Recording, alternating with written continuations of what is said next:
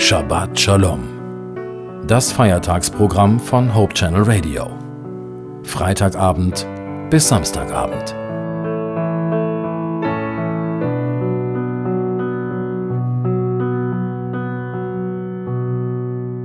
Hallo, Sie hören Hope Channel Radio und ich bin Judith Olsen. Zum Sabbatschluss möchte ich Ihnen etwas aus der Bibel vorlesen. Im Psalm 95, Verse 6 und 7 steht, Kommt, wir wollen ihn anbeten und uns vor ihm beugen. Lasst uns niederknien vor dem Herrn, unserem Schöpfer. Denn er ist unser Gott und wir sind sein Volk. Er kümmert sich um uns wie ein Hirte, der seine Herde auf die Weide führt.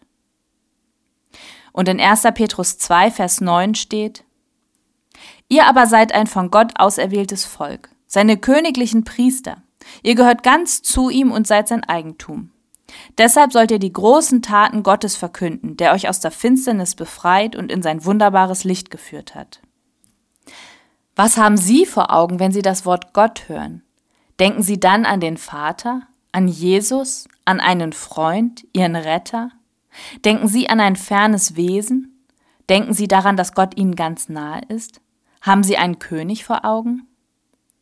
Gott ist so vieles, er ist uns wirklich ganz nah.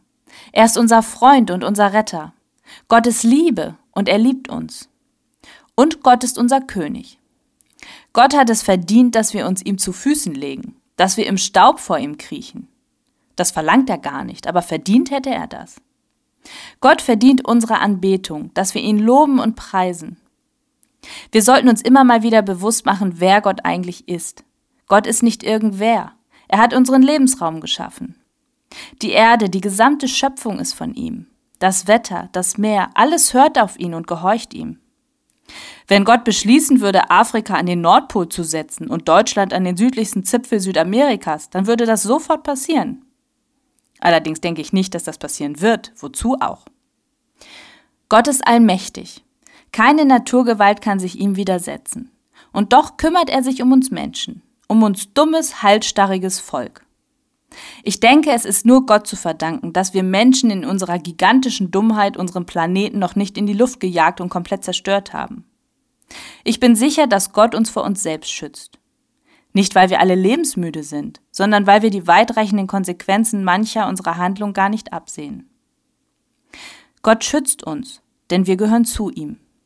Er hat uns befreit, er hat sein Volk von der Finsternis ins Licht geführt. So steht es im ersten Petrus. Ich wünsche Ihnen eine gesegnete Woche.